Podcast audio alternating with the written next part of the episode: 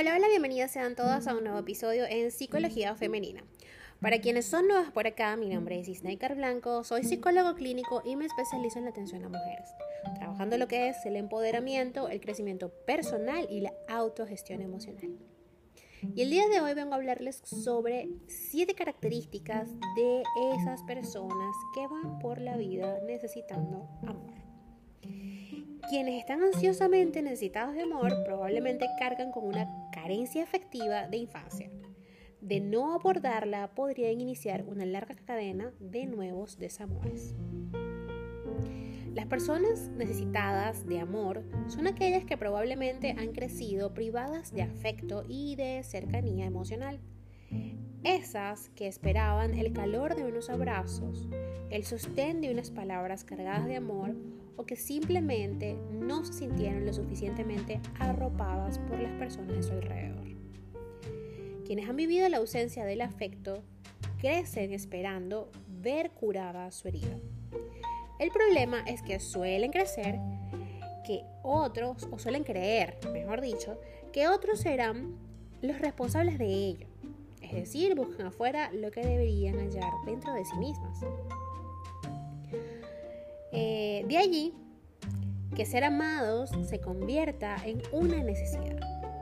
Aunque en principio no hay nada de malo en buscar el amor con empeño, en este caso hay una distorsión que conduce a un objetivo falso. Compensar el desamor de la infancia y reparar el daño en el amor propio, suscitado por la carencia con otras personas.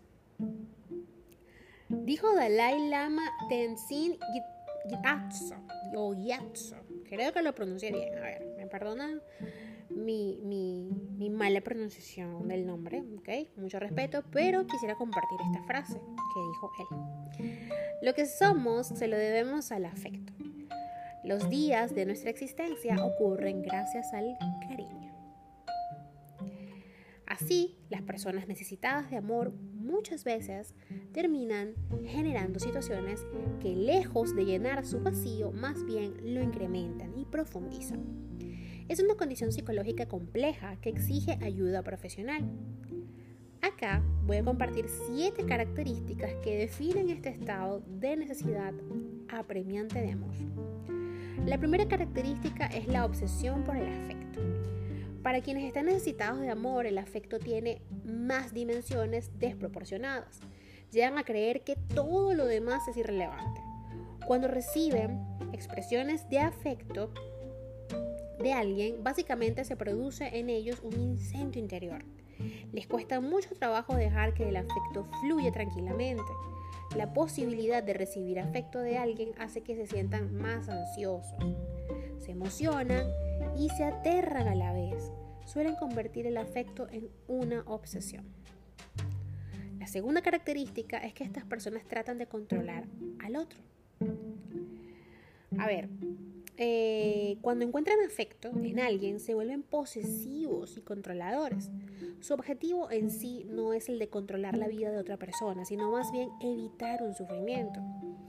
De forma no muy consciente, suelen creer que si mantienen bajo la mira al ser amado, esto impedirá que lo pierdan. El temor a ser abandonados o traicionados, fruto de su herida, los lleva a un afán de dominio que precisamente puede llevar al desgaste o la ruptura de la relación. La tercera característica es que son sumamente demandantes. Para alguien que no ha recibido amor genuino es muy difícil creer que otro le ama. Por esa razón exigen demostraciones de afecto constantes. Esto hace que se tornen muy demandantes con su pareja o con quien tienen un vínculo afectivo. Esto se traduce en pruebas y recriminaciones continuas. Cosas como que necesitaba que estuvieras allí pero no estabas o quería que estuvieras, tuvieras un detalle especial y no lo hiciste. Es como si pensaran que solo es amor cuando el sentimiento es absoluto e incondicional, cosa que ni una madre puede prodigar. La cuarta característica es que mendigan afecto. Las personas necesitadas de amor son muy exigentes, pero a la vez excesivamente permisivos. Suelen aguantar más de la cuenta. cualquier cosa es mejor que perder a la persona amada y por eso se vuelven capaces de pasar por encima de sí mismas. Se ven señales de que el otro se aparta de ellos o si ven estas señales, se muestran capaces de hacer cualquier cosa por no perderlo. Tienen la convicción de que vale muy poco y que solo el otro da sentido a su vida. Por eso llegan a tolerar el abuso si es necesario. Quinta característica, se sacrifican en exceso. Quienes no han sido suficientemente amados imprimen cierto drama y sufrimiento al amor, sin que sea necesario. Están tan agradecidos de que alguien los ame que no ahorran ocasión para hacer sacrificios por esa persona que les prodiga el afecto. En ocasiones, el amor implica sacrificios, es cierto, pero en este caso las cosas se llevan al extremo. El, y extremo significa llegar a actuar como si el otro fuera el único que tuviera derechos y privilegios, como si el único deber del otro fuera recibir y no darle. Van ahí anotando, ¿no? Porque puede ser que me está pasando a mí o que le está pasando a mi pareja. Y entonces es importante, cualquiera que sea el caso, trabajarlo. Porque si es mi pareja y yo pues obviamente lo amo, no quiero perderlo, él tiene que trabajar esa carencia afectiva. Y si soy yo, obviamente no quiero que me dejen, tengo que trabajar mi carencia afectiva. La sexta eh, y penúltima característica es que estas personas no confían en, en el otro, ¿ok? Por más que lo intentan, quienes cargan con este lastre del desamor no logran confiar en el otro. Tienen una suspicacia que impregna de punta a punta sus vínculos amorosos.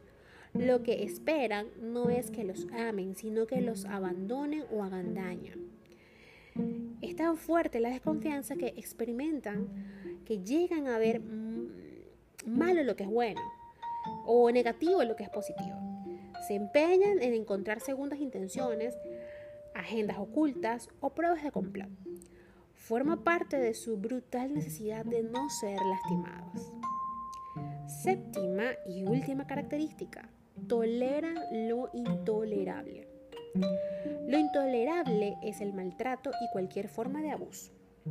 Desgraciadamente, el círculo vicioso de la falta de afecto lleva a que muchas personas carentes de amor admitan ese tipo de comportamientos en aquellos con quienes creen tener un vínculo amoroso. En realidad no logran definir dónde está la frontera entre una desaveniencia o un conflicto y una situación de abuso. A veces montan en cólera por una nimiedad.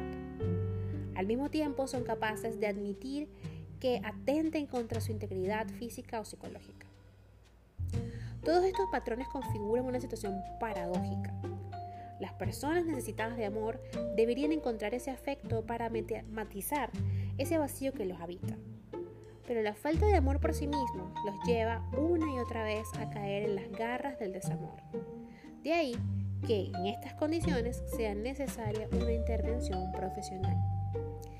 Y si llegaste hasta el final de este podcast y te identificaste con todo esto que estuve conversando en estos 8 minutos contigo, pues ya sabes, puedes contactarme a través de mis redes sociales en Instagram, Twitter y Clubhouse como Psiqueplenitud11, en Facebook y en TikTok como Psicóloga Gisneca Blanco. Puedes dejarme un DM o puedes fácilmente ir a mi bio en Instagram o en Twitter también.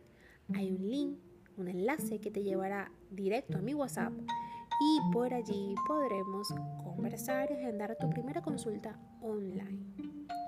Les recuerdo que la agenda sigue abierta, hay algunos espacios, así que si desean comenzar su proceso psicoterapéutico, es el momento para contactarme y poder brindarte los horarios disponibles y ver si se ajustan a tu horario para poder iniciar, iniciar el proceso de sanación. Ir a terapia, psicoterapia, es uno de los actos de amor propio más grandes que podrás brindarte el día de hoy. Hasta un próximo episodio.